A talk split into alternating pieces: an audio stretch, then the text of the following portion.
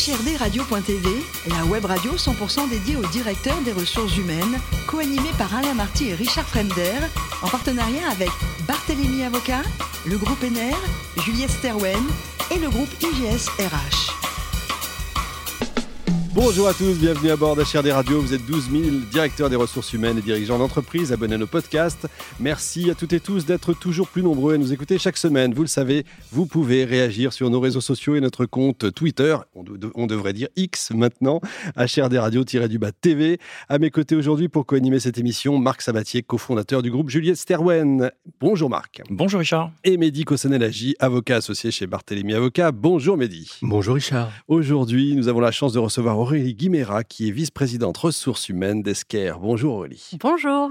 Alors vous êtes née à Clermont-Ferrand et euh, au départ, vous n'avez pas vraiment d'idée précise de ce que vous voulez faire? Non, j'étais attirée par euh, différentes euh, matières, beaucoup, très curieuse, donc le chemin n'était pas tout tracé. Et gestion d'entreprise? Pourquoi? Justement, pour avoir une culture assez globale du monde de l'entreprise et pouvoir faire mes choix en ayant un, voilà, un panel assez complet de, de toutes les facettes que l'on peut trouver en entreprise. Vous aviez envie d'une entreprise avec une envergure internationale en commençant?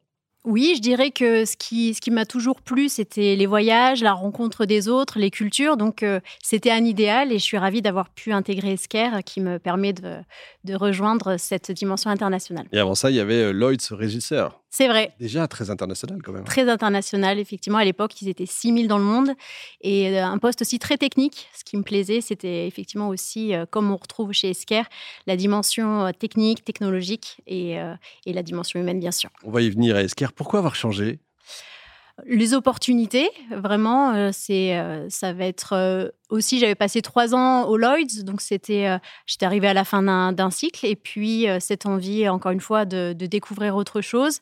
Les nouvelles technologies, l'IT me, me parlait vraiment, et donc j'ai pu intégrer Esker. Vous avez plongé. Alors, Esker, c'est quoi? Dites-nous un peu. Concrètement, Esker, c'est une plateforme globale qui permet aux entreprises de dématérialiser tout ce qui a trait au cycle de gestion, euh, donc euh, de dématérialiser, automatiser tout ce qui a trait au pôle fournisseur, au pôle client. Donc, ça va être surtout les factures, les bons de commande, le sourcing, le recouvrement. Quel chiffre d'affaires aujourd'hui? Plus de 159 millions. Et combien de salariés? Plus de 1000. Oh, pas mal. Mehdi Bonjour Aurélie, j'ai vu que vous étiez très attentive au sujet de la féminisation dans l'IT. Et je voulais savoir si, à votre avis, il y avait des enjeux, des particularités à, pour attirer les femmes dans ce domaine, dans, dans la société de l'high-tech, pour les fidéliser, pour peut-être même les faire progresser. Oui, sur toutes ces questions, on fait vraiment face à une situation qui n'est pas liée que à Esker, où c'est vraiment un enjeu euh, de société, un enjeu sociétal, où chacun doit, doit agir à, sa hauteur. Et euh, j'ai envie de dire déjà, cassons tous les stéréotypes, les préjugés, et travaillons ensemble avec les écoles, c'est ce que nous faisons chez Esker. Et effectivement, il faut arriver à les, à les attirer, déjà dans la filière du numérique, et ensuite également les retenir en entreprise. Donc, euh, comme on va pouvoir le faire pour, euh, pour tous les salariés. Ça va être euh, être attentive à leurs demandes, donc l'équilibre vie pro-vie perso, que ce soit les hommes ou les femmes, mais les femmes ont un, ont un, ont un intérêt particulier à cette, euh, à cette dimension quand elles rentrent dans une entreprise. Et après, pour la, la progression, j'ai envie de dire, je vois pas tellement de différence homme-femme. Marc. Bonjour Aurélie. vous insistez fortement sur votre site sur les valeurs que vous déployez chez Esker, et je crois que ça vous tient beaucoup à cœur. Euh, deux questions là-dessus. Euh, comment est-ce que vous faites pour euh, garantir qu'au-delà des mots, de la volonté, elle soit adoptée par tout le monde et partout mmh. hein, Et par des personnes qui peuvent être anciennes, récentes, de cultures très différentes, puisque vous êtes installé dans beaucoup de pays différents? Et, seconde question très liée, comment est-ce que les RH peuvent avoir un rôle concret dans l'adoption de ces valeurs? Vous avez trois heures. bah alors, je vais, je vais aller assez vite finalement, parce que l'exemple que vous prenez est très représentatif d'Esker puisque les valeurs ont été co-construites et à l'image de de, nos actions RH ou même de direction, on, va vraiment s'appuyer sur le terrain. Et donc les valeurs, c'est un projet qui n'a pas été euh, réalisé dans une petite cellule entre quelques personnes. Ça a été euh, des interviews, des sondages, euh, un, recueil de comportements. Qu'est-ce qu'on a demandé aux salariés? Qu'est-ce qui, qu'est-ce qui représentait pour eux Esker Et donc ça a été vraiment des workshops où on a construit sur des comportements qui existaient vraiment chez Esker.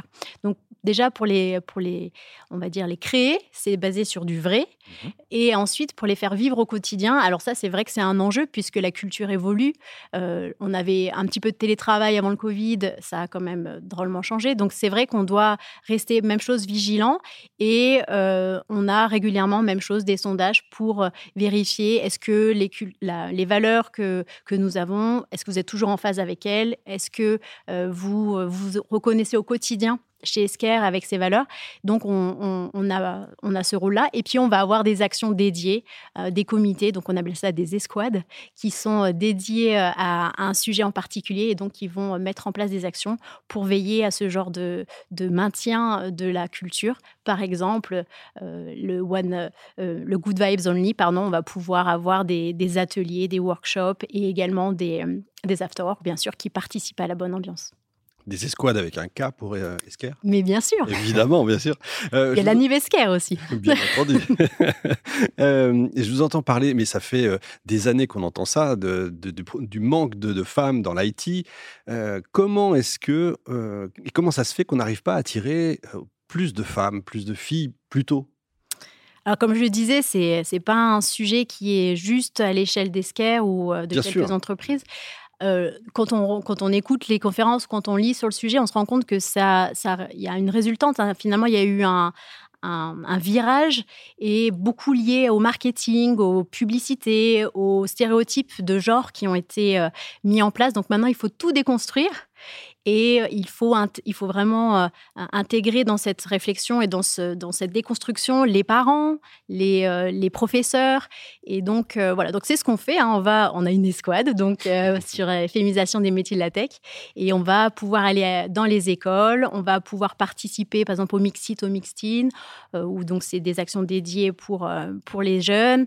On, reçoit des jeunes en troisième, que des jeunes filles qui vont faire leur stage de troisième chez nous avec un parcours adapté leur leur faire, leur faire découvrir aussi. C'est simplement. Leur euh, donner envie, en fait. Ouais, leur donner envie. Leur, et aussi, euh, bon, l'IT, c'est vaste. Et leur montrer que justement, on peut tout faire grâce à, grâce à des compétences dans le domaine. Et il faut leur, euh, voilà, leur, leur ouvrir cette curiosité et leur faire voir qu'est-ce qu'il est possible de faire. Justement, IT, grand sujet du moment, c'est l'intelligence artificielle. Est-ce que l'IA va remplacer un jour le DRH, à votre avis? Alors, je ne saurais pas dire euh, cette, euh, cette, réponse. En tout cas, ce que je vois, c'est que l'intelligence artificielle, euh, c'est un grand progrès. Et donc, comme toujours, c'est l'usage qu'on va en faire qui va, donner, est-ce que c'est un, risque ou une opportunité? Chez Esker, on a fait le choix de l'intégrer dans nos outils. Et ça apporte vraiment de la valeur à nos clients, puisque ça va les décharger d'erreurs, de tâches fastidieuses. Ils vont pouvoir se concentrer sur des tâches à forte valeur ajoutée. Donc, si au niveau RH, on peut en bénéficier, ce sera parfait. Et puis, il restera tout toujours encore euh, le, H d'humain. Donc, euh, on sera encore là. Effectivement. Aurélie, côté voyage, vrai coup de cœur, le Japon. Exact.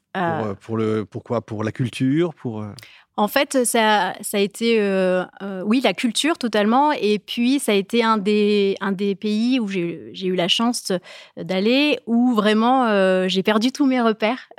Et donc, tout, tout, tout était découverte. C'était merveilleux. Et puis un livre a été important pour vous, je crois, c'est euh, Les mots sont des fenêtres. Qu'est-ce que c'est? Les mots sont des fenêtres, c'est effectivement un livre qui parle de CNV, donc communication non violente. Et c'est d'ailleurs un programme qu'on a mis en place aussi euh, chez Esker avec euh, des promos annuels.